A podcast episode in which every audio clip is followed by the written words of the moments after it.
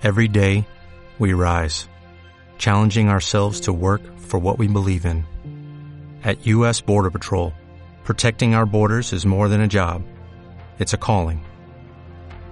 Agents answer the call, working together to keep our country and communities safe. If you are ready for a new mission, join U.S. Border Patrol and go beyond.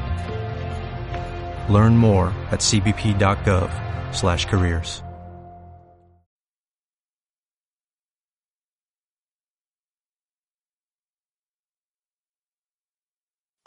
Retro Freaks. Disfruta de la mejor información del mundo del cómic, anime y lo mejor de cine, acompañado de los mejores openings de las series que tanto te gustan. Disfruta, comenzamos.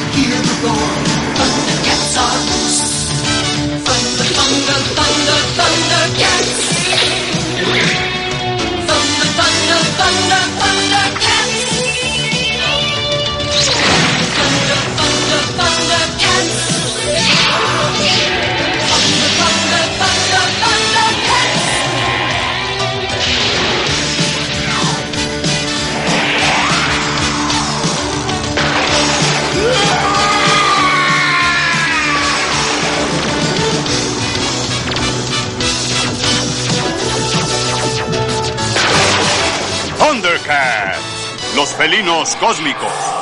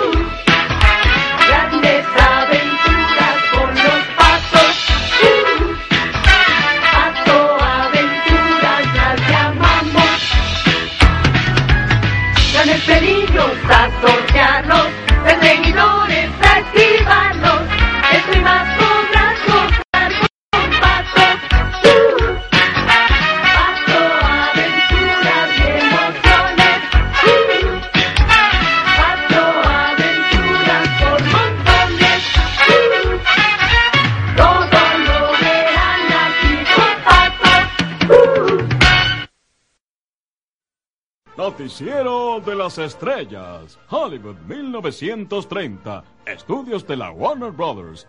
Aquí en los estudios del Departamento de Dibujos Animados, los artistas trabajan incesantemente para crear nuevas estrellas. Últimamente han creado tres nuevos personajes, los hermanos Warner y su hermana Dot. ¡Hola, enfermera! Desafortunadamente los Warner estaban completamente fuera de control. Los tres corrían salvajemente por los estudios hasta que los atraparon. Las películas de los Warner que carecían de sentido fueron encerradas en la bóveda del estudio para que nunca fueran exhibidas. Y a los hermanos Warner los encerraron en un tanque de agua del estudio para que tampoco fueran exhibidos. Públicamente el estudio ha negado saber de la existencia de los Warner hasta el día de hoy, cuando ellos escaparon. Es hora de animanía. Estamos locos de atar. Ven y siéntate a observar. Mucho te divertirás con animanía. Ven con los hermanos Warner. Y la hermana Warner Dot. Siempre estamos muy alegres entre alguna filmación. Nos encierran en el tanque si nos logran atrapar. No hay quien nos aguante si logramos escapar. Somos Animanía. Dot es bella y ya con no. Guapo es un comelón cuando escucha el saxofón en Animanía. Mira Pinky cerebro demostrando su poder. Junto a estos tres palomos que es la piara caer. Botones y Mandy, ahorita vas a ver. Con escritores locos no hay libretos que aprender. Somos Animanía Nos pagan sin trabajar. Estamos locos de atar como nadie puede estar. Somos animados, de remate estamos. Por eso nos llamamos Animanía Es como es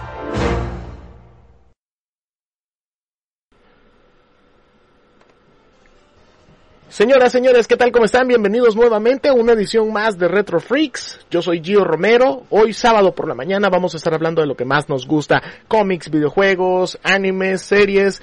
Y hoy tenemos un programa especial para todos ustedes. Este sábado teníamos, estamos pagando una deuda histórica con el staff de Retro Freaks. Y es porque esta mañana y en esta edición de Retro Freaks desde casa nos acompaña nuestra queridísima tía Eve. ¿Cómo estás, Eve? Muy bien, aquí asustada para ver cómo funciona esto. Pero feliz que porque por fin pues hayan decidido invitarme, la verdad. Y muy contenta también. Gracias, Eve. Y bueno, al mismo tiempo nos acompaña un amigo de la casa, un gran, pero gran fan de todo lo que ha sido eh, emitido en la televisión y lo que no ha sido emitido todavía ya tiene una opinión. Estamos hablando nada más y nada menos que del gran fanboy fantasy. Ricardo Quijada, ¿cómo estás? ¿Qué onda, gente? Este, aquí emocionado. Este, mm, ya me sentía, no sé, me siento como un chico nuevo porque no estuve en el programa pasado. Y estuvo súper genial, lo estuve escuchando. Y creo que vamos a tocar un pequeñísimo tema eh, ahora del que estuvieron hablando, que es de, de, de, Rocco. Vamos a hablar un poquito más adelante sobre eso. Así Vamos que... a estar hablando sobre ese tema también. Tenés todísima la razón, mi querido fanboy. Y bueno, eh, nuestro Kramer personal, si, esta, si, esta, si la vida fuera un episodio de Seinfeld, tuviéramos a nuestro Kramer personal y es nada menos que Kevin Argueta, el hombre que tiene el récord de más días sin dormir. ¿Cómo estás, Kevin? Buenas noches, llevo 56 horas sin dormir, así que estamos por aquí. No notan. Tengo cara de mapache, lo sé. Sí. Ya te graduaste a panda. Sí, ya vas para panda, loco. Sí. Y mi gato, de hecho, eh, parece panda, así que estamos en, en sintonía. Excelente. Chicos, hoy tenemos un programa especial para todos ustedes. Este sábado hemos decidido platicar sobre aquellas caricaturas que por alguna u otra razón regresaron, para bien o para mal. Y eso lo hacemos con motivo del reciente anuncio del retorno de la gran serie de Animaniacs, la serie que estábamos escuchando el opening hace unos segundos, que por mí estoy feliz de que hayan regresado. Sin embargo, no siempre es el caso. Ha sucedido en otras ocasiones que hay series a las cuales se les ha hecho remakes y quizás no han funcionado. Por ahí ustedes me podrán decir, la primera que se les venga a la cabeza, los Thundercats, que también fue una de las series que, uno de los openings que escuchamos hace unos segundos. Sin embargo, yo puedo decir algo y lo digo con conocimiento de causa. Thundercats Roar no es un mal remake. Diría yo que incluso es superior al remake del 2011 de Los Felinos Cósmicos, que si bien es cierto tenía una animación hermosísima, los Thundercats, el diseño de los personajes era buenísimo, la historia era un tanto floja, era demasiado emo y ese Leonor era muy, ah. eh, ay, no sé qué hacer. Y, y, y a Panther lo hicieron muy, muy, muy bobombo. Ajá, muy, muy como... No sé, no, si, si Pantro era en, en los sea, en, en, los originales, Pantro era una eminencia. Sí, de hecho era mi, es, es, mi favorito de los Thundercats originales. Sí. Ahora bien, la Thundercats Roars no puede venir a decir que es la mejor en cuanto a diseño de personajes. Sí, yo ya sé que el diseño de los personajes es un poco cuestionable. Y algunos dirán, es que es el Caltech eh, Style. Mentiras, eso no existe. De hecho, está completamente desmitificado ese estilo. Ahora bien, eh, los Thundercats Roar eh, me gusta por el, el, tipo de parodia que es, eh, es muy similar a Teen Titans Go, otra serie remake, que se toma las cosas muy a la ligera y de repente tenés ahí, y mi episodio favorito hasta el momento de este nuevo remake, es el episodio donde te cuentan la historia de, de Munra. Es gracioso porque lo ven en un video de cómo llegan los Thundercats a Thunder en un VHS, se lo ponen a Leono como, como estos VHS de, de, de, de, de empleado, ¿no? De, de, corporativos. Y la, es una canción compuesta e interpretada por el eh, jazzista, percusionista, rapero Thundercat en la serie de los Thundercats cantando sobre Thundercats. Entonces eso me parece súper gracioso. Qué meta. Ah, súper mera mera, como diría el gran A de, de Community. Y me gustó. Y la verdad que la serie yo le di la oportunidad, désenla. Yo sé, es un tema un poco escabroso y estoy seguro que en los comentarios ya me han de estar apedreando, pero es mi, mi, mi, mi bonita opinión. Ya te pasaron un par de sables por el cuello. yo. Sí, ya, ya estuvo. Hagan de cuenta, hagan de cuenta que tienen la edad que tenían la primera vez que la vieron. Así Sí. todo es más fácil. Sí, y mira, y si bien es cierto que el diseño de los personajes originales de Thundercats era una gran cosa, hay que Sí. admitir que la animación era un poco, eh, es decir, todo el mundo era cholo, men, o sea, también eso es como, ha, ha avanzado. Y Era, ujú, era, el, era, era como, eh, o sea, casi que todos los, am, las animaciones de esa época eran similares. y no era hace, raro, eh. y no hace mucho, Thundercats también sonó en una edición de Retro Freaks, en la edición de caricaturas hechas para vender juguetes. Era diferente el, el, el, el propósito. Cabal, es cierto. Y ahora ya no hay... Mira, yo, yo no sé de qué me quejo si los Thundercats son gatos. son gatos. El mejor animal. Son gatos antropomórficos. Eh, Sí, sí, son gatos. Sí. La pregunta es, ¿hay duchas en el, en el, en el cubil felino? Pensémoslo. Yo creo que sí. No lo creo. No, no creo, son gatos. Se lamen. Es un Pero- poco... Ay, de la, igual, de la tiene que época. de- Yo quiero de la- pensar que sí. Otra que volvió y a mí me encanta el regreso es Shira. Ese es un muy buen ejemplo de una... de una muy esa buena- animación es bien bonita. Muy Esa bonita. animación es bien bonita. Y me gustó cómo, cómo, cómo, cómo incluyeron el hecho de Shira, la princesa del poder, pero lo incluyeron a Shira y las princesas del poder, y hace una historia más compleja que admitámoslo, si bien es cierto, Shira es un clásico, era una historia un tanto floja, igual que la de He-Man. Pero bueno, tenemos más openings listos para ustedes. Ah, y antes de irme a los openings, quiero decirles eh, que también tocamos DuckTales, que para mí es un gran remake. Las patoaventuras de antes son hermosas y las nuevas también. Son eso, eso, eso es un ganar-ganar. Dos series, tanto la clásica como la nueva, son dignas de cualquier fan. Y me atrevería a decir que si bien es cierto que el DuckTales original es mejor, la nueva versión de las patoaventuras es más profunda, tiene un contenido mucho más elaborado y un guion Yo- muy bien yo escrito. creo que, lo, creo que lo, lo importante aquí es de que siguen eh, queriendo atraer al mismo público que atraían cuando salieron las originales, que es los niños. Y claro, para nosotros los adultos que crecimos viéndolo ahora, eh, también nos divierte porque tienen esa misma esencia. Lo que sucede a veces con los remakes es de que tratan de darle, como lo que estábamos hablando, es una historia más emo a los Thundercats, darle como un poco más... Al final eran como... eh, te daban un mensaje, obviamente había una línea central. Y siempre había una que moraleja. La historia central, pero siempre había una moraleja y era para niños. Yo creo que muchas veces la falla es que quieren eh, atraer a, a- a los adultos porque, es más, los juguetes de adultos son mucho más caros que los de chiquitos. Entonces, Figuras de acción, por favor, a figuras de acción. El, poder adquisitivo. Coleccionables, Ahí por favor. Cuando, Fi- ahí por eso cuando creo que fallan un poco en algunas historias que quieren hacerlo ah, para los adultos, entonces pierde la Sí. esencia de lo, de lo bonito que era la serie. ¿no? Entonces, con DuckTales creo que, y creo que Animaniacs va por el mismo lado de DuckTales, que van a seguir con la misma esencia. Ojalá. La animación es prácticamente la misma. Sí, es una, es una, una animación respetando la original, pero con las, con los avances de la animación actual. Y por lo que hemos visto en el trailer, eh, mantendrán el ácido sentido del humor, que ahora, eh, es más, el año pasado tuve la oportunidad de, de ver, eh, eh, Animaniacs, me dio la tarea de verla en eh, todos los episodios, y, y te das cuenta que realmente no era una serie tan para niños. Eh, No. el, hum- el humor es un poquito complejo. No. Pero bueno, en fin, vamos a seguir escuchando los openings que tenemos preparados para esta mañana. Vamos a escuchar a continuación otra de las series hermanas de, de Animaniacs que regresa, que es justamente Pinky and the Brain o Pinky Cerebro. Luego escucharemos Los Jóvenes Titanes y un remake que todavía no defino si fue bueno o malo, Los Cazafantasmas al Extremo. Así que quédense con nosotros, esto es Retro Freaks, aquí en punto 105, la radio del joven adulto.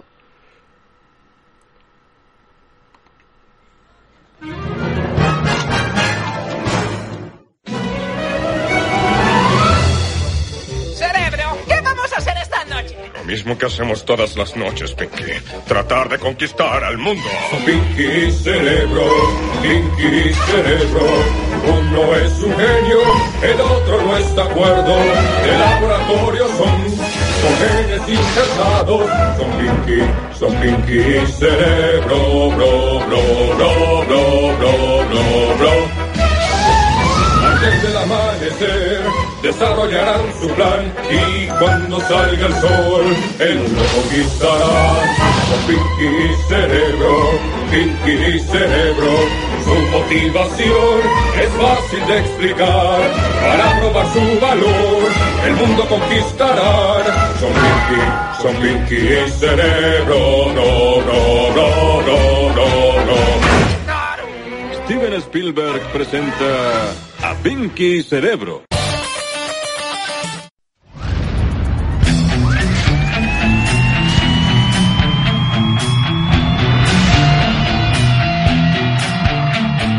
Something strange in your neighborhood, who you gonna call? If there's something weird and it don't look good, who you gonna call? That's right.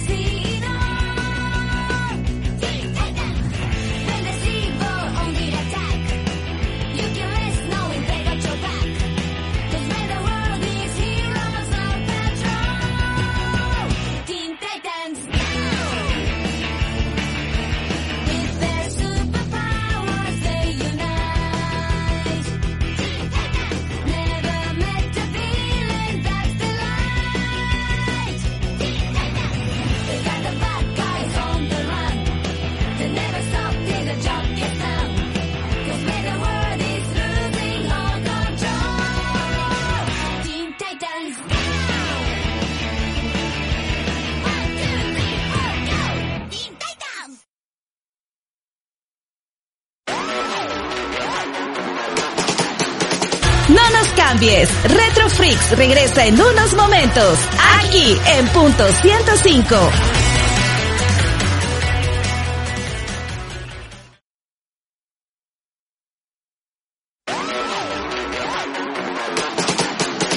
Continuamos con más de Retro Freaks en la estación del joven adulto, punto 105.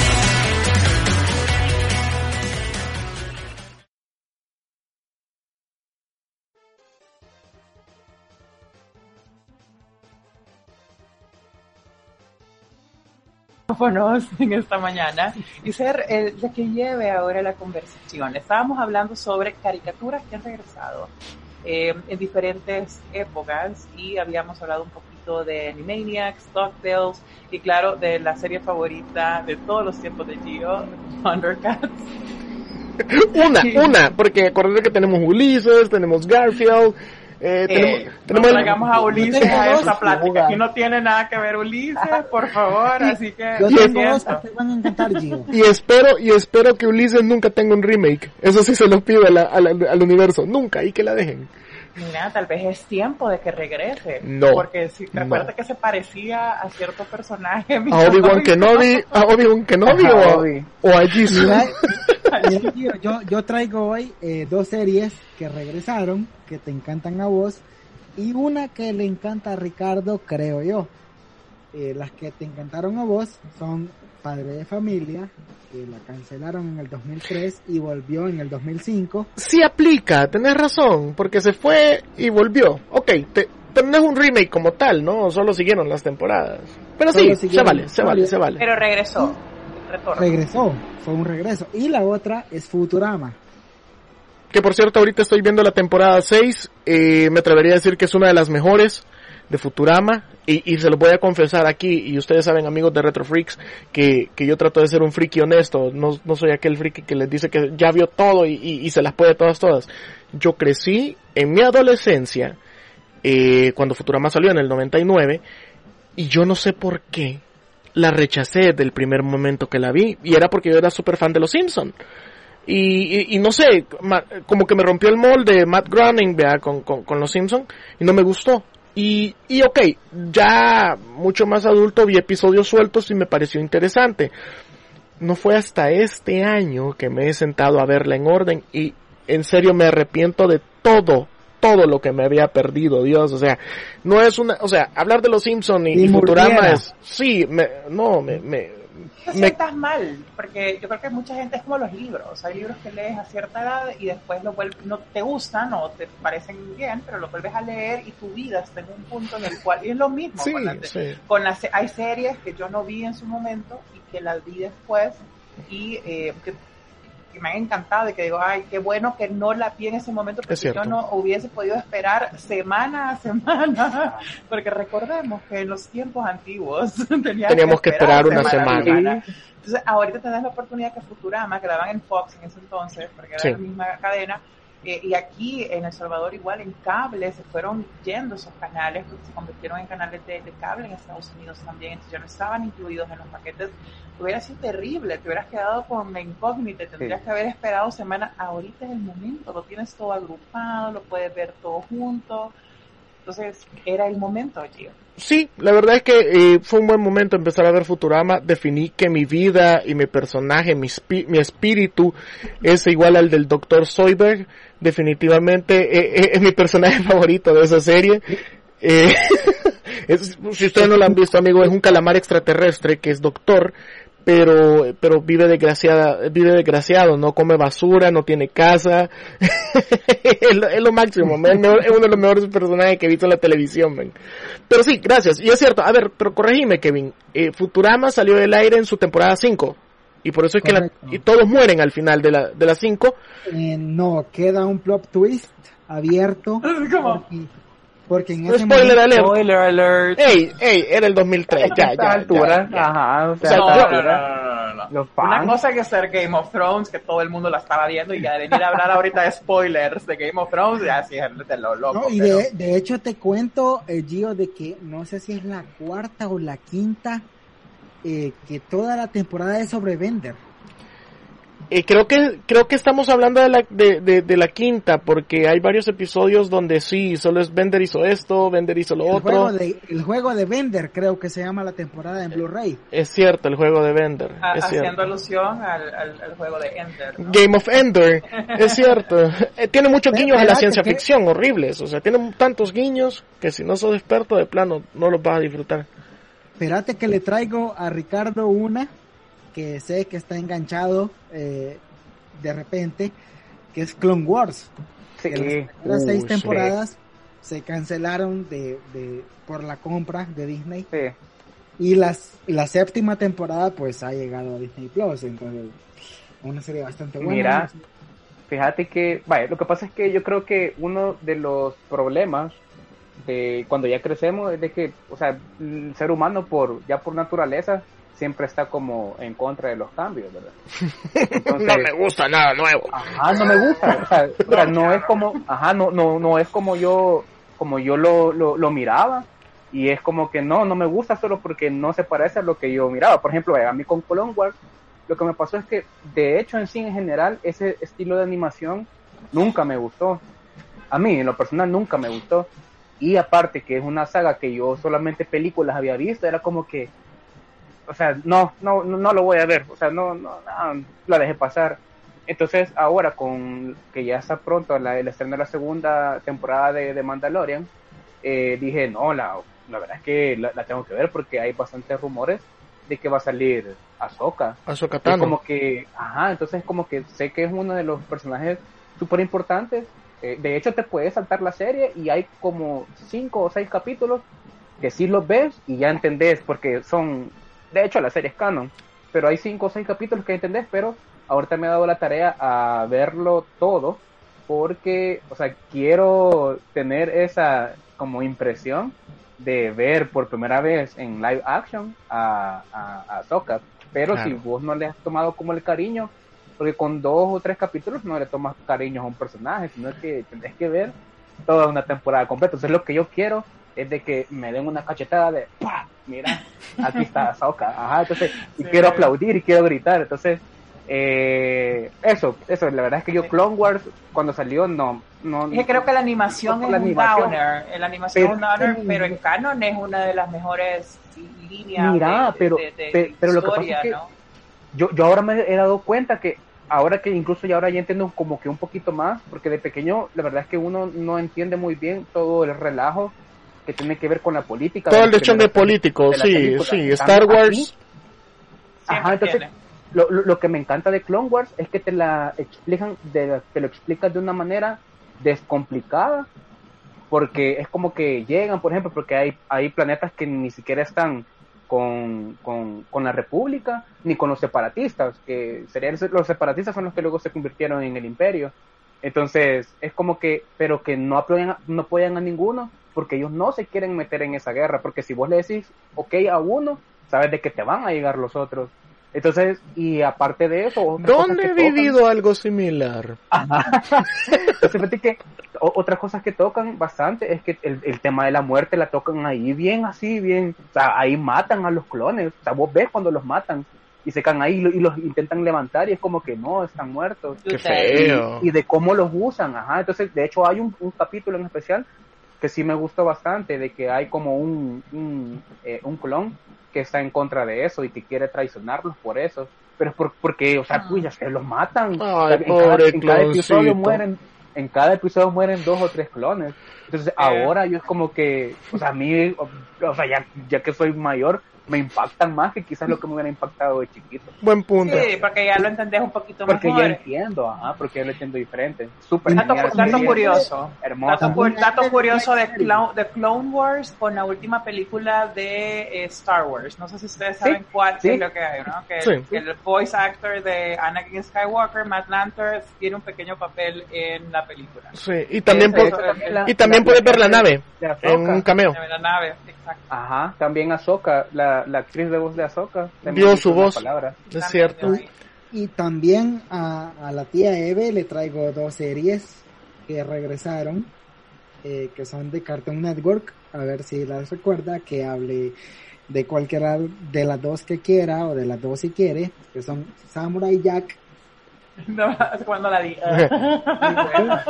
y la otra son las chicas superpoderosas. Como, espera, me voy a buscar en Google. A ver, yo, yo puedo hablar de, yo puedo hablar de Samurai Jack porque soy fan de, de Taptanowski y, y, y- No, las chicas superpoderosas también tienen También. bien interesantes. porque pero el remake no sí, le salió.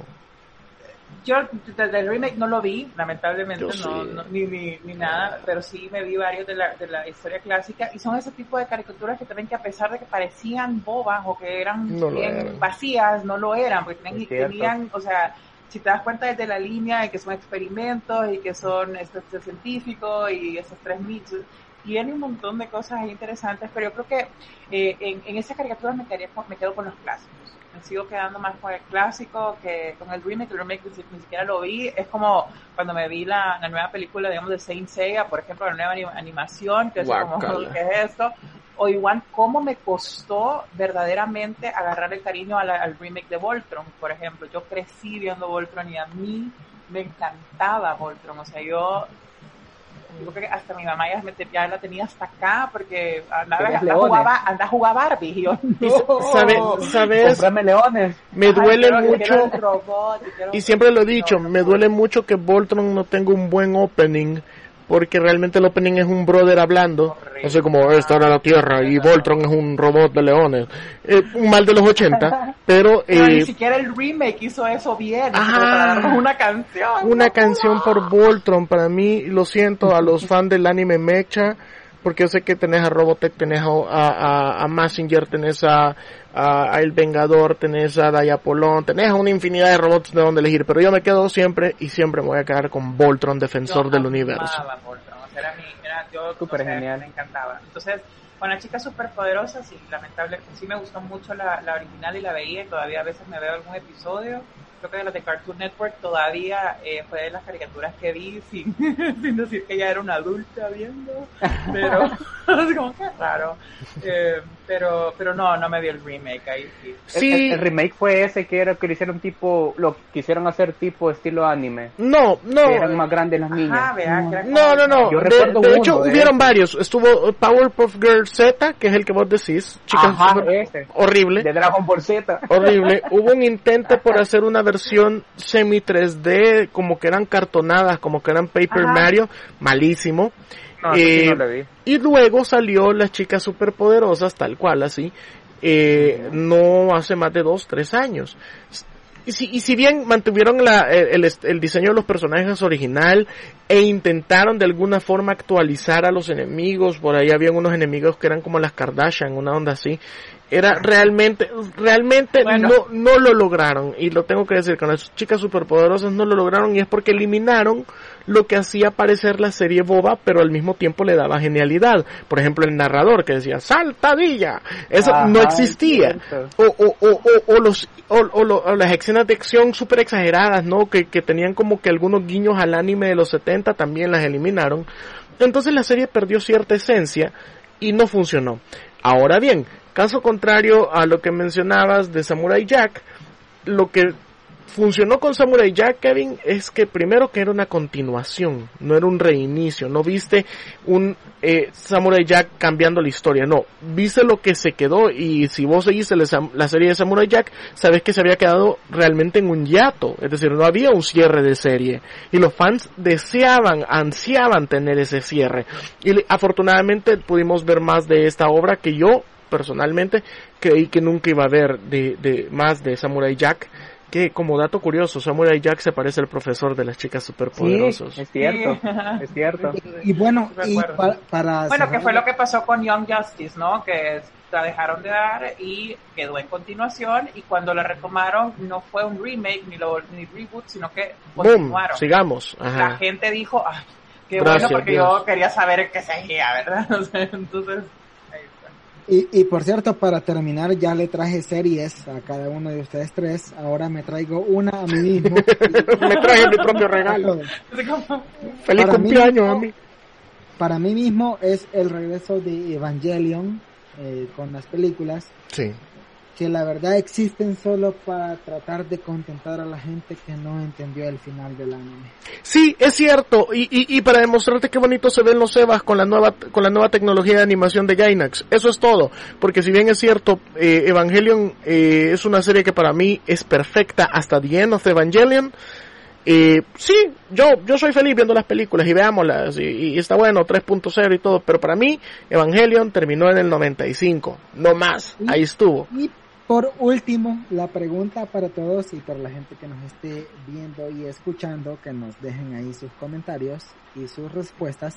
El regreso por excelencia, la serie que regresó de la muerte por excelencia, que es Dragon Ball Super. De eso quería hablar bien, bien, me llega. Dejemos, Ajá, dejemos, pero, dejemos en suspenso la pregunta. Ajá, Eh, nos ajá, vamos con los openings. bloque, que ese es el épico. Nos vamos Bien, con los bien, openings, bien. sí, qué buen, qué buen, me llega, me llega. Vamos Sí, con los openings. llega, Ojo, había pasado 1985, el boom de los juguetes de, eh, de Mattel eh, ya estaba bajando y los señores dijeron, necesitamos una nueva serie para hacer juguetes y ganar dinero. Y alguien dijo, hey, ¿se acuerdan de He-Man y los amos del universo? Estamos hablando de 1990 y dijo alguien, sí, claro, vendimos millones de juguetes. Y dijo, ¿qué tal si He-Man viajara al futuro? Dijo, idea millonaria. Sin embargo, se equivocaron. Vamos a escuchar el opening de He-Man. Bueno, las nuevas aventuras que no son tan nuevas, pero sí eran nuevas porque eran en el futuro con el peor Skeletor de la historia. Vamos a escuchar a She-Ra, princesa del poder, Y eh, vamos a escuchar, no sé, no me acuerdo cuál es el otro. Ahí se los pongo de sorpresa y después se los comento. No, Ajá, no se muevan de Retro Freaks. Eh, continuamos con más aquí en punto 105.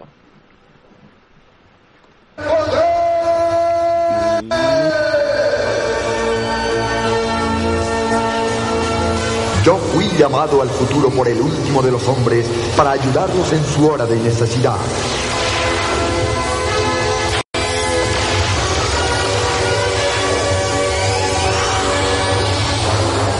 Pero antiguo enemigo Skeletor me siguió. Ahora, aquí en el futuro, él ha encontrado nuevos aliados quienes le colaboran en su interminable lucha contra el bien. Sin embargo, en Frymouth yo también encontré nuevos y valientes amigos y una nueva familia. Así, con el poder del bien y la senda de la magia, luchamos contra las fuerzas de las tinieblas, el bien contra el mal. La batalla continúa.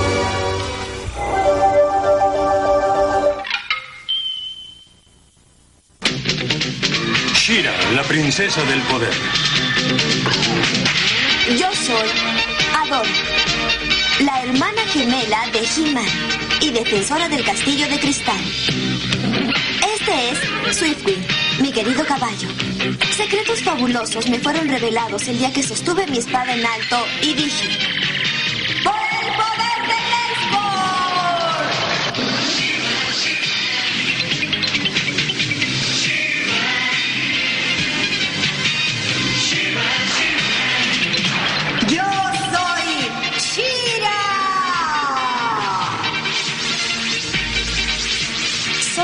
cuantos saben el secreto.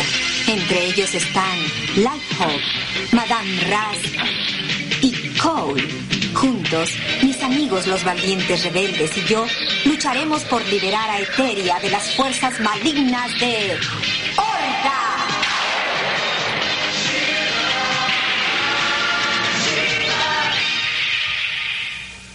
Hoy les presentamos. Las tortugas ninja aquí están. Tortugas. Uno, dos, tres, cuatro. Tortugas. Bajo tierra estamos. Tortugas. Siempre en acción. Tortugas. Ninjitsu alerta. Tortugas. Vivo el caparazón. A contar tortugas. Uno. Artes marciales nuestras armas son. Dos. El maestro nos enseñará. Tres. Siempre unimos nuestro caparazón. Cuatro. Cuando hay problemas y se debe luchar.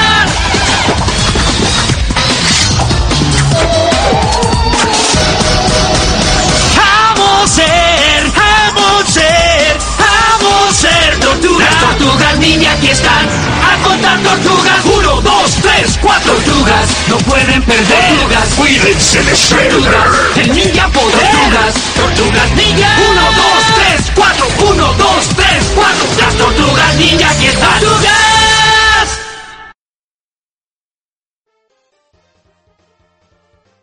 Continuamos con más aquí en Retro Freaks. Estamos hablando de las series que se fueron y regresaron.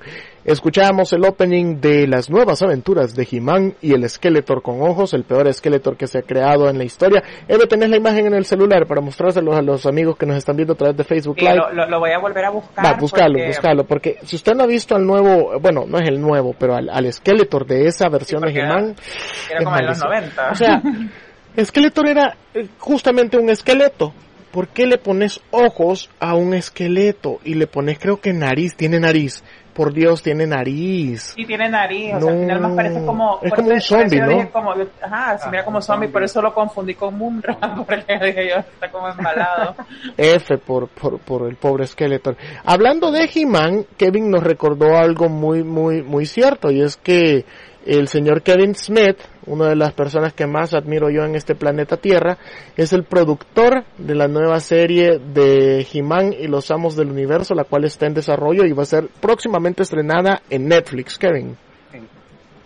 Y de esa serie eh, se conoce que el nuevo Skeletor va a ser el gran y siempre recordado trickster, digo, Luke Skywalker. Mm, Digo Joker, digo... El señor Mike Hamill eh, va a interpretar a Skeletor. creo que es uno de los mejores cast que podrían hacer para un actor de voz en Estados Unidos. Sí, ¿sabes qué es lo que me gusta de Mark Hamill? Que él de verdad lo, hace esas cosas con pasión. O sea, de, de que tú lo ves, lo ves, en tweet, lo ves en Twitter, ves cómo interactúa Sí. también con la gente, Sí. cómo va a esos, a esos Comic Cons y todas esas. O sea, él, él le encanta y tiene y ha hecho papeles sumamente icónicos tanto por, Y yo voy a contar- y, y, claro. Voy a contar una anécdota sin decir nombres porque no tengo la autorización y algún día quizás la tenga. Ustedes saben que Mark Hamill estuvo un 99% cerca de estar en El Salvador. Así, un 99% de que lo Para tuvieron. un evento de acá o No voy a decir más. parte. No voy a decir más porque no tengo la autorización. Pero a lo que voy yo es que existe un enlace para llegar a Mark Hamill y que en algún momento, yo y esto lo digo a título personal, Yo lloro. Gio, Gio Romero lo se los está diciendo y se los está diciendo como, como fan, que yo si, si está ese enlace y está, es una, un muy, muy, muy buen enlace con Mark Hamill y él sabe del país y conoce la situación de nuestro país y toda la onda, eh, no, no, no, no me sorprendería que algún día lo, ten- lo tengamos en algo. Sería lo, sería lo máximo. Sin embargo, ahora con todo esto de Star Wars eh, y todo lo que, lo que pasó con, con la trilogía, me imagino que, eh, bueno, Mark, de hecho, se ha vuelto un poco más reacio a, a- a- a interactuar Sí. con los fans precisamente por, por, por la grandiosa comunidad tóxica que existe en algunos fandoms, ¿no? Eh, ay, no, yo no pero sé cómo, mira, no son ni fans, o sea, son... Un dato que tengo yo para comentar sobre Mike Hamill es que, eh, bueno, eh, él en los 80 protagonizó un videojuego que se llama Wing Commander. Y cuando salió el episodio 7, él no estaba contento por cómo habían escrito a Luke ahora. Ajá, cierto. Entonces, eh, por azares de la vida, eh, se dio el lanzamiento de un videojuego que se llama Star Citizen, que es el regreso de Mark Hamill como protagonista con su cara a los videojuegos. Ándale. Qué Él genial. protagoniza el videojuego Star Citizen, que es una cosa, o sea, no me alcanzarían seis horas para explicar de qué trata el videojuego, porque es súper complicado. Y de repente, al saber que hay un enlace con Mark Hamill como, como actor, Eh, se lo dije, se lo, se lo dije a modo de chambre, ojo, eh, porque no tengo la, ahora, no tengo la, no tengo la autorización de decirles quién me ha dicho esa información. No, aunque pero sea por mira. Zoom, niño. ah, sí, o sea, pero mira, o sea, Star Citizen está financiado por Kickstarter. Sí. Yo soy del juego. Entonces, por ahí podríamos intentar llegar a Mark Hamill. Ya, de- de- dejemos de hablar de eso en el aire. Sí, pero, sí. te estás No, Mientras tanto, hablemos del re- de lo que decíamos en el bloque anterior. Anterior. perdón, Anterior. serie. Antalya, Estamos en el programa número uno del reggaetón. Regresó por salido los dos. Dragon Ball Super. Ay, sí, habíamos dejado Va, ese terrible plato tema. ahorita, plato fuerte. A ver, pero antes, de, antes de Dragon Ball Super voy a hacer una, voy a hacer un poquito más drástico. Dragon Ball Z Kai. ¿Qué rayos Mm, fue eso? Va, espérate. Tiempo, tiempo, tiempo. Tengo una pregunta. Eh, ¿El Dragon Ball Z Kai fue reanimado eh, o solamente les cambiaron la voz con el mismo anime No, normal mira, que ya conocíamos? Sí hubo una adaptación. Cartoon- Sí hubo una en Cartoon adaptación. Network hicieron eso, o sea, solo ponían que era Dragon Ball Kai, pero realmente yo no vi ninguna mejora, sino que lo único que hicieron fue que cambiaron a los actores de voz. Es una reedición. No, no puedo decir, no puedo decir las palabras. Es una reedición de Dragon. Ball Z, así de, así de fregada es esa versión, es una reedición, la cual fue doblada innecesariamente para hacerla creo que estéreo, en lo que diablo sea, con Oh, un sea- nuevo cast de voz porque Mario Castañeda en ese entonces y René García, quien son- quienes son los que le dan la voz de Goku y Vegeta, se rehusaron a participar del proyecto, no solamente por respeto a la serie, sino que también porque el estudio que tenía la, la grabación, aparentemente, no quería pagar lo que ellos exigían, y es que no se habían dado cuenta que en ese entonces todavía estaba un poquito en crecimiento todavía el estrellato de las figuras de, de los actores de doblaje. Y obviamente Dragon Ball Z Kai fue un fracaso. Al grado que se tardaron más de dos años en sacar la saga de Buu para terminar la serie.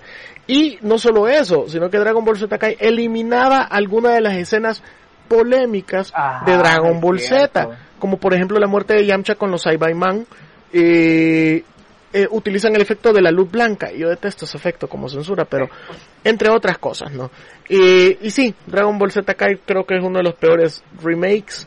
Y ahora Dragon Ball Super, ¿ok? Kevin? Le voy, le voy a contar algo, yo como corresponsal en Japón, ojalá estuviera. Voy a traer a Goku al Mm. próximo programa. Pero a ver, le voy a contar algo.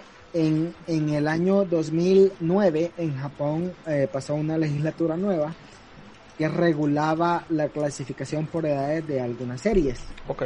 Eh, las clásicas, los Caballeros del Zodiaco, no tuvieron problemas porque en ese momento estaba la saga, la saga de Hades, después los Canvas, eh, Next Dimension creo que estaban como, tenían contemplado eso.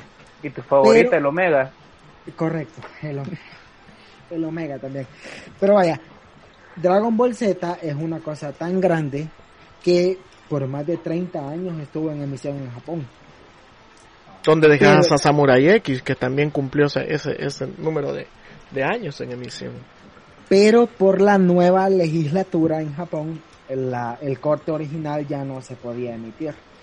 Entonces, como Es que ya- pero en televisión abierta. en televisión abierta, o sea, se Ok. podía emitir, pero ya no con el PG-13, sino que le subían a, a PG-16. Pero, vaya, pero por ejemplo, los streamings de allá de... Ajá, lo- lo- pero los streamings de allá de Japón, o sea, aquí nosotros tenemos Crunchyroll, por ejemplo. Allá imagino que tienen sus otros. Ahí imagino que sí pueden ocupar el normal, ¿no? No, eh, está, o sea, es que siempre está le- legalizado por, por el gobierno japonés. Legalicen la serie de Ah. Dragon Ball. Como que si fuera, como que si fuera marihuana, ¿verdad? Yo no lo dije. ¿No te hicieron? Ya es legal en un montón de lugares. Sí, ya podemos, ya podemos hablar abiertamente de eso, pero legalicen. Dragon Ball. también. Pero bueno, vaya, lo que hicieron en Japón fue que reeditaron la serie y como no querían retocar el corte original porque tenían problemas con los actores de doblaje no solo de aquí sino que también en. Japón, eh, salió Dragon Ball Kai. Pero cuando salió Dragon Ball Kai no sabían que iba a existir Dragon Ball Super. Porque Akira, Akira todavía no, no había dicho mm, que No había- quería continuar. Igual fue, fue estrenada, Super fue estrenada hasta el 2015. Sí, sí, 2015. Y Dragon Ball Super nos regaló el peor episodio número 5 de toda una, de toda la historia del anime. Si ustedes vieron Dragon Ball, la batalla de los dioses, que fue la película del 2014 que marcó eh, el regreso de Dragon Ball y la cual impulsó a Toriyama cuando se dio cuenta que Dragon Ball todavía era un negocio sumamente rentable y dijo, ok, voy a hacer una serie, pero me la voy a hacer, me la voy a pasar por lo más fácil y voy a hacer eh, la misma película que ustedes vieron, la voy a hacer serie y le voy a cambiar Sí. unas cosas. Sí. Entonces, si ustedes vieron la batalla de los dioses, eh, cuando Goku se enfrenta a Bills por primera vez, que es como a nivel así como, hey, enséñame tu poder, y Goku se hace fase 3, que hasta ese momento era la fase superior que él tenía, y, y, y Bills solo le hace como un medio golpecito y lo noquea. Hay un- si ustedes ven el episodio 5 de Dragon Ball Super, y nunca lo voy a olvidar, el episodio número 5, es la peor animación de la Cierto. historia. Al grado que hasta el día de hoy es un meme. Resulta meme. que para salir con los tiempos, eh, Toei Animation subcontrató a una empresa brasileña de animación, la cual empezó a hacer algunas de las escenas. En, ellos dicen que una de esas escenas fue casi que el 75% de ese episodio. A ver, tenés una de las series más populares de la historia de Japón. O sea, Goku es el, es el embajador de los Juegos Olímpicos, por Dios. Al mismo tiempo, eh, tenés a un montón de chavos rucos fanáticos esperando la nueva serie y que te perdonan el hecho de que por lo menos que sacaste la misma película hecha capítulos y todavía la estás viendo y le das una animación por los suelos. Definitivamente creo que fue un golpe abajo. Y para mí Dragon Ball Super ha tenido momentos, hay que decirlo. La pelea, eh, Sí. el torneo Sí. galáctico, o sea, tiene, Sí, tuvo el sus momentos. Es épico. Sin embargo, Épico, épico. no es superior a Dragon Ball Z. Y, y me duele admitirlo, porque diría yo que está al mismo nivel de Dragon Ball GT. Que si bien es cierto, Dragon Ball GT no es creación de Toriyama, La gente todavía sigue esperando la fase 4 de Goku. Y, la, y, y se supone que es canon. No entiendo cómo, pero se supone que lo es. Y, y Dragon Ball GT no, pero la, la transformación Pero- sí. Es Pero que yo, mira, yo- pues- yo entiendo, yo, ten- yo entiendo que eh, Toriyama no la reconoce como. No, porque él no como- estuvo, él no estuvo involucrado. Él no estuvo involucrado. Entonces, Sin no embargo, sé. tampoco están malas, ¿saben? eh, a Mira, ver, sa- eh, sa- antes, ¿sabes de es lo darle, único? Ajá. antes de darle paso a Ricardo y a Eve eh, sobre Dragon Ball Super, yo quiero comentar dos cosas. La primera es que Dragon Ball Super le abrió la puerta a los revivals, porque a partir de ahí llegó Soul of Gold de los Caballeros del Zodiaco. Que no es mala. Sailor, Sailor Moon Crystal. Que el, el regreso que viene de, de, de Shaman King. Que ojalá sea bueno. Y Nuyasha también viene de regreso. Tiene Eh, secuela, secuela. eh, secuela. Secuela. Eh, volvió también Sakura. Sakura, ¿qué? Sakura. Eh. Y para mí, el más significativo que es el regreso de Digimon Adventure. Que fue muy bueno. Pero al mismo tiempo, viendo Dragon Ball Super, concretamente los últimos dos episodios, cuando... A ver, lo siento por el spoiler. Cuando Goku Ya llega al ya. Ultra Instinto... O sea, yo cuando eso pasó, yo entendí por qué estas series existen. Bueno. Porque yo estaba que me desmayaba cuando vi a Goku en esa transformación. Pero, pero quiero entender algo. A ver, Toyotaro, que es el actual eh, dibujante del manga de Dragon Ball Super, eh, continúa la historia. De hecho, ahorita, bueno, Goku acaba sí. de tener una, impor- una importante batalla contra un enemigo llamado Moro. ¿Y qué onda? ¿Va a haber anime? Ajá. Ah, es lo que. porque Contra- de contra Super la cabrita de Heidi. El de, el Super, anime- el de Super terminó en el 2018. Sí. o sea, Sin embargo, el manga continuó. salió la peli- y, solo, ajá, y solo salió la película De Broly. De, de Broly, ¿no? En el 2018. Y- y- Y dijeron- sobre el manga, sobre Ajá. el manga que yo lo estoy leyendo, eh, les voy a contar que Toyotaro... No me dejes spoilers.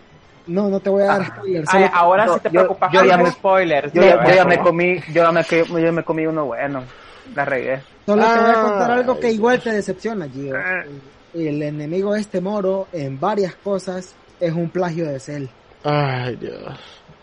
Y Toyotaro confirmó... Bueno, pero es un plagio cuando lo ha hecho. No porque, no, porque es Toyotaro, no es Toriyama. Yo sé que se parece. Toriyama lo supervisa. Pero es de la misma serie. Mm. Digamos que, que Toriyama le da permiso de que lo plagie. A ver, a ver, seamos honestos. En la música, digamos, es como la Mariah Carey eh, y ahora la Ariana Grande. O sea, no es un plagio, simple y sencillamente es otra se parecen. Pero, a ver, seamos honestos. Si bien es cierto, todos guardamos en nuestro corazoncito a Dragon Ball Z y Dragon Ball y la obra de Toriyama, tampoco es como que el mejor anime de todos los tiempos, ¿no? No, es no, decir, no. a mí me encanta y lo puedo ver mil veces, pero hay que ser honestos. Toriyama no es un genio de la redacción.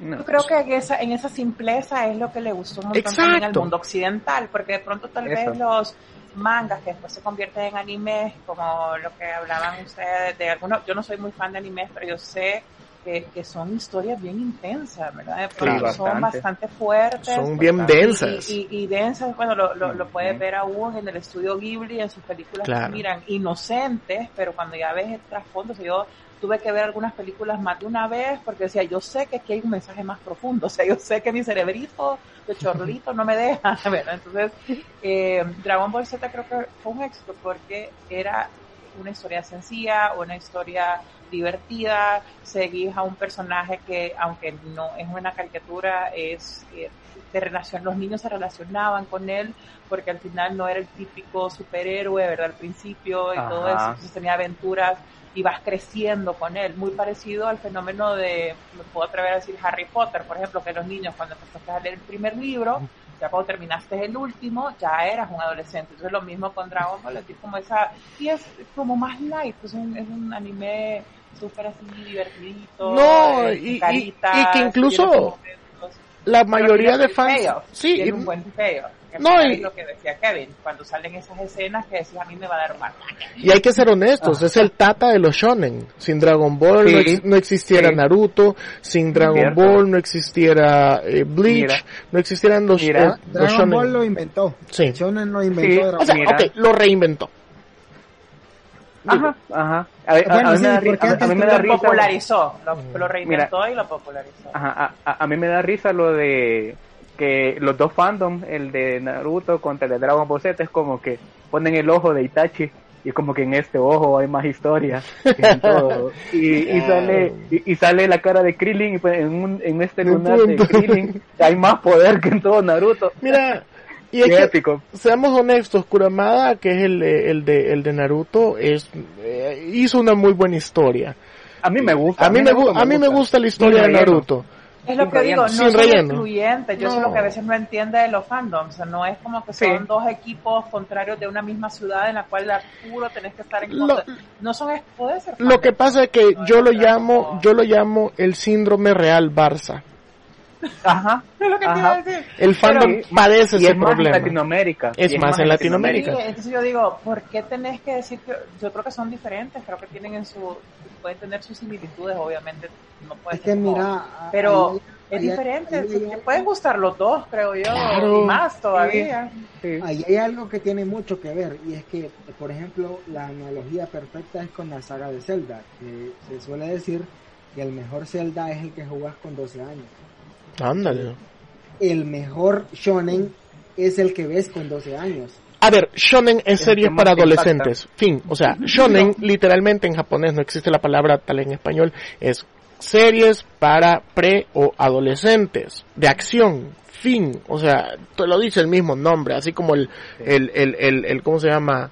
El shoujo que es para, para niñas, entre comillas, eh, que es como unas temáticas más light. Sakura en teoría es un shoujo y es lo máximo. Pero bueno, el punto es, eh, que es cierto, o sea, son series dise- diseñadas para un público específico, ya que nosotros seamos rucones viendo Dragon Ball Ajá. y criticándola, ya es onda de nosotros también, pues porque al final No, el programa se llama también de Retro ahí viene Freaks. la- pues. De ahí viene la decepción a veces cuando lo ve ya un remake o algo. Hay remakes que son malos, o sea, no es perspectiva, pero hay ciertos revivals, digamos, que vienen de ciertas que tal vez Y no me van a hablar de live actions. Sí, ese- No ese existe. ese- de que live action, de de, de live no estás hablando. No, no De hay. anime no, hay existe bueno. ninguno. Hay Tal gente, vez, el no? de, ah, tal vez el de Kenshin. tal hay, vez, hay gente, hay gente No, no en hay live las... action de anime. ¿Cómo no? Eh, ah, no, no hay, no, somos negacionistas todos. Somos negacionistas y no existen. Mira, fin. Solo solamente los de Samurai para- X. Mira, solamente para como para ir cerrando lo de, Sí, ya- el ya tema casi nos vamos, ya de, casi nos vamos. de Dragon Ball, este, eh, les pido a las personas que nos están eh, viendo en este momento que escriban qué fue lo que menos les gustó de Dragon Ball Super. Yo le voy a decir lo que a mí menos me gustó. Eh, lo que a mí, la verdad, no, no, no, no, no pasé es, eh, para mí, el top eh, era Trunks del futuro en Dragon Ball Z. Ah, qué buen Trunks del futuro, Sí. quizás es uno, está en el top 3. Razón por la cual te para pintaste el pelo de morado. Sí, ajá, para, para muchas mujeres es su top 1. O sea, el, to- el, el Trunks de, de- del futuro de, de la saga Z, ese men es, es épico. Papi. Y el nuevo, ajá, o Yo sea, el solo, nuevo- tuve, yo solo tuve un par de amores de caricatura. Entonces el nuevo a mí no me gustó, no, o sea, no, no, no me gustó, no me gustó para nada. No. Eh, en- no- o sea, ni siquiera entendí si era el mismo de la misma línea de tiempo del que regresó una Ah, vez. Porque para que mí, sí. o sea, para mí, pero, Pero es que para mí no, o sea, no, no sé, no, no, o sea, no, O sea, me no- estás no diciendo que en el, me estás diciendo que en el multiverso hay dos Trunks desgraciados que vieron morir Hay a un- Trunks, a, a, Gohan. que el- el de hecho, en Dragon Ball también, en teoría, hay un multiverso, porque Sí, en está el- multiverso. la línea de tiempo del GT, está, está toda la línea de tiempo de las películas que Bueno. no son canon. Por ejemplo, la de, la de Broly no es, no es canon. Bueno, Entonces, no, sí, ya, ya es- se volvió canon. En la de Broly eh, Buscando- se vuelve típica mujer- nueva, pero la nueva. Típica No, pero mujer, la, yo la, la original. No son canon. Yo- Ajá, o sea, la original, entonces es un gran relajo. O sea, es, es un gran relajo. Típica, mujer buscando eh, Trunks del futuro, ¿verdad? Pero- Mira, era ¿Por qué estamos todas, discutiendo todas eso? las bichas tenían en, en, en su teléfono imágenes Del Trunks pero del del- futuro. de, eso, de los de los de los imágenes Es de el, la es el, es, es el Mark Hamill del anime, man. sí o sea es Trunks del futuro El Mark Hamill del ¿Por qué no me has anime. visto a mí con sombrero? Espérate, me voy a poner... un- O sea, Pero a ver, eso fue lo que Yo lo- no, lo- yo lo no, que yo no vi gustó. mucho Dragon Ball Z, obviamente me sé un poco el mitos porque creo que mi hermano, que es un poco menor que yo, sí fue súper fan, eh, tanto que mi papá le decía de cariño Goku, a ver si me va a Oh. matar, si que le diga. y todavía ahora a veces a sus treinta y pico de años, mi papá a veces le dice, hey Goku. Y cuando se enoja, Kakaroto. Ya para terminar, Sí. ya, ya para terminar, le dejo una pregunta a la gente que nos esté viendo y escuchando y es ¿por qué les encanta tanto Vegeta? O sea, ¿por qué? ¿Por qué? ¿Qué? Vegeta. ¿Por qué les encanta, por qué les encanta tanto Vegeta? Es el, Sas- es el Sasuke El príncipe el del príncipe de los Saiyajin. Espérense Sí. que para ustedes tengo otra pregunta. Para la gente que está escuchando, si no le pregunto, Ah, va, es Kevin, para cierto. Para los que lo estamos aquí. es que es mi favorito sobre Goku, él. Para los que estamos aquí tengo esta pregunta. De las Mm. series que se fueron y volvieron, ¿cuál regreso les gustó más? Mm. Hasta el momento me quedo con el de Animaniacs y me quedo con el especial de la vida moderna de Rocco. Que Sí. si bien es cierto solo fue un especial, razón. fue Ah, ¿Sabes? Me ha gustado bastante cómo hicieron la esa serie de los Transformers. Ay, los Transformers, cierto, Buenísima. muy buena. Buenísima, buenísima. O sea, sí lograron captar eh, la esencia del, de lo- por lo menos el, el, el diseño de los Transformers, que era lo que más la gente odió con la, las sagas de Michael Bay. Mi querida Eve, Eh, es su- súper genial. Fíjate que no la, no la he podido ver, pero sí tengo muchísima expectativa con la de Animaniacs. Me da un poco de tristeza Claro. que solamente van a hacer el revival de los tres hermanos, ¿verdad? De Jaco, Waco y Dot Sí. y Pinky and the Brain. O sea, no van a incluir muchas de las otras como mini caricaturas que estuvimos hablando o personajes. Pero tengo gran expectativa. De ahí creo que han sido más, las que me he emocionado. Tal vez Shira.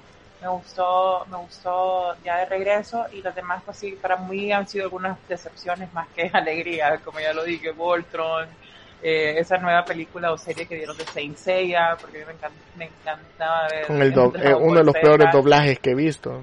Bueno, que he o sea, y, y yo lo miraba y yo decía, o sea, ¿dónde está esa, cómo es que le hacen ese origen? O sea, no, Sí. no entendía de Y las tanquetas, tanquetas. Eso, ese es el peor, ese Yo es el peor episodio de o todos. sea, Lo hicieron, lo hicieron Riverdale, decía yo. sea, una- un tapadera a- una tapadera a mitad del desierto que te habla y dice chistes tontos y que tienes que dar una palabra clave para... Ah, Eso era, eso era la zarza ardiente de los tres amigos. Si ustedes vieron los y, tres amigos, y era de ahí y de ahí viene también de que era uno de mis personajes favoritos y cuando les dije que tuve muy pocos muy pocos crush de caricaturas uno radica en esa serie en particular en la original que era así que siempre fue me encantó siempre Shiryu el dragón y que ha sido siempre mi favorito Ok. si alguna vez me pudiera tatuar me atrevería a tatuarme un dragón creo que Dragón. fuera en honor, Un en dragón de honor a él. Ok. Kevin, responde tu A propia ver, pregunta. Yo tengo tres. Ok. Tengo tres. Eh, primero, Clone Wars, porque la última temporada de Clone Wars Muy bien, muy bien. una genialidad. La segunda es Digimon Adventure, porque el regreso de ese arco en particular con Digimon Adventure 3 y las dos películas, o sea, de verdad es que es, o sea, yo recuerdo tener ocho años cada vez que la veo. Ok. Y para mí el mejor regreso, porque ha regresado de la muerte dos veces y cada vez que regresa, regresa mejor, es padre de familia. Ojo, que a ver cómo le va ahora que es propiedad de Disney. De hecho, en la última temporada hay varios chistes al respecto. Veamos cómo le va a la serie de Seth MacFarlane. Amigos, Yo amigos. creo, yo creo que va a ser la prueba de, de ver si Disney puede transicionar varios, ba- bastante Sí. material que muchos fans están como temiendo Claro. si logra o no logra transicionar. Hablando como uno de los productos más importantes para Fox que fue Deadpool, por ejemplo. Justamente. Ahora bien, dije ser sardiente en Los Tres Amigos, me refería al cactus cantor de la película Los Tres Amigos, me corrijo antes de que terminemos el programa. Y si no han visto esa película, es una de las mejores comedias, que por cierto también es de Disney, eh, donde sale eh, Chevy Chase, sale, ah, se me olvidó el nombre de este otro comediante, ¿cómo se llama? El otro comediante del pelito blanco de Más Barato por Docena. Eh, bueno, él. Oh, Steve, Eh, En el de Mr. Magoo. No, Steve, ¿O qué? se me ha ido el nombre. Steve- Y es súper famoso, ¿eh? No lo es que... Leslie Nielsen. No, no, no, no, No, se le no, Leslie Leslie, Nielsen. no. No, no, no. Pero no, no es el que el que él hace una película de que la hija se va a casar y no sé qué. Sí, sí, sí. el, el padre de la novia. El padre de la novia. Ay, lo tuve que googlear, lo siento, buscar, lo voy a Sí, ya, Google. Sí, está en Google. Y Les soy honesto, estoy googleando ahorita el cast. Ay, ¿Cómo es que salen todos los- Salen todos menos él. Hasta la Hillary Top sale antes que él. Quizás pidió que le quitaran. No. Steve Martin, gracias Internet. Era Gracias. Steve, ya viste, Sí. yo sé que era Steve. Bueno, eh, esa película, Los Tres Amigos, se las recomiendo. En fin, eh, ya nos tenemos que ir, ya nos pasamos de la hora, nos toca eh, despedirnos por este sábado. Amigos, amigas, gracias por acompañarnos en una edición más de Retro Freaks. Hoy no pudieron estar con nosotros el gran Maku y el gran Giovanni, nos van a estar acompañando el próximo sábado, a quienes les mandamos un gran saludo. Eh, pendientes hoy, eh, porque siempre vamos a estar con todas las actividades en, el, en Freakiverso, la página ofi- oficial de Retro Freaks. Eve, gracias por estar con nosotros este sábado en la versión remota de Retro Freaks. No, gracias a ustedes por invitarme y claro, espero que, pronto pues volvamos a estar allá en cabina, eh, pues yo los controles, ustedes ahí, o eh, por Zoom también, ¿verdad? Porque en el programa anterior también tuvimos ahí un- una combinación entre presencial y remoto. Sí, seguimos experimentando todavía esto en la nueva normalidad, así que vamos a seguir probando nuevas formas, pero usted téngalo seguro de que vamos a traer, vamos a seguir trayéndoles Retro Freaks de la forma que sea. Así se lo tengamos que ir a hacer a la sala de su casa, en vivo y en directo, pero nosotros nos vamos a encargar de siempre llevarles este contenido sábado sábado. Fanboy, ya nos vamos. Este, les agradecemos a todos los que estuvieron aquí. Esperamos que les haya gustado tanto el programa como a nosotros. Se nos va el tiempo cuando hablamos de las cosas que más nos gustan. Así que este, los esperamos eh, el otro sábado. Síganos en nuestras redes. Y gracias. Adiós. Cosmo Kramer, ya nos vamos. Digo, Kevin. Eh, yo hasta voy a tener que tomar aire antes. Porque ya nos vamos, así que adiós. Y los vamos a invitar a que nos sigan en Facebook. Tenemos Facebook. Síganos en Instagram. Tenemos Instagram. Síganos en Twitter. Tenemos Twitter. Síguenos en YouTube. Suscríbanse. Activen la campanita. Estamos en YouTube. Síguenos en Evox. Tenemos Evox. Síguenos en Spotify. Tenemos Spotify. Síguenos en Apple Podcast. Porque ya estamos en iTunes. Les cuento. Sorpresa. Estamos en iTunes ahora. Nos pueden seguir ahí. También estamos en Google Podcast. Y también estamos en Twitch y tenemos nuevas cosas preparadas. No sé si me faltó algo. Por supuesto, estamos también en punto 105. Síganos los sábados en la mañana. Levántense temprano. Nadie se va a morir. Yo no me muero por levantarme temprano. No Es se que va tú a no te vas a la cama. No, no, duermes. No, ajá. Siento que ya te está, ajá, ya tenés los ojos de psicótico, fíjate, debería- mapache. Por cierto, le, le- lanzo un reto para el próximo programa que toca en la víspera de Halloween. Ah, sí, sí, sí. Estamos disfrazados. Ok, cool, démosle, démosle. A ver, somos el único programa eh, de contenidos en 10 diferentes plataformas, creo yo que son un montón, y creo que todavía se nos, nos quedan otras que todavía están en la chistera y otras en desarrollo. Sí. Síganos en todas las redes sociales, no las voy a repetir, manténganse pendientes de las actualizaciones, de todo el trabajo que este staff hace para todos ustedes. Un fuerte abrazo para las personas que nos escuchan a través del punto 105 o a quienes nos sintonizaron a través del Facebook Live. Se quedan con la tía Eve en el Plus 20, el conteo oficial de Ciber.105. Así que nos escuchamos el próximo sábado, ya en vísperas de Halloween. Chau, chau. Adiós.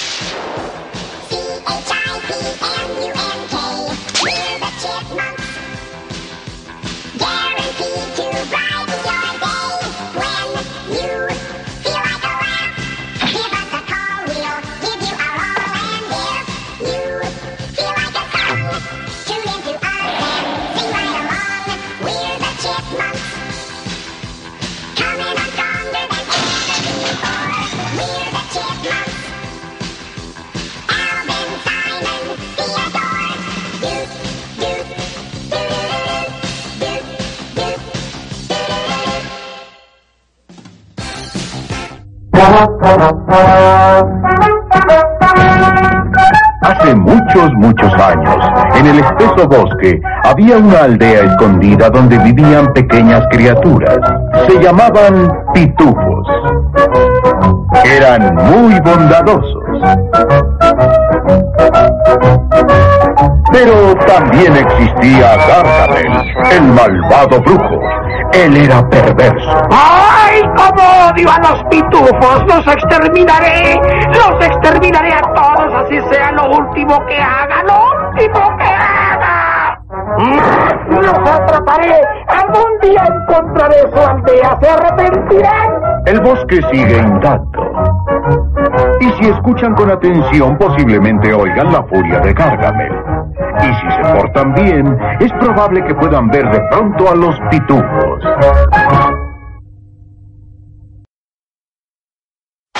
Hemos llegado al final de una edición más de Retro Freaks, pero no te preocupes, porque regresamos la próxima semana a la misma hora, aquí, en punto 105, la radio del joven adulto.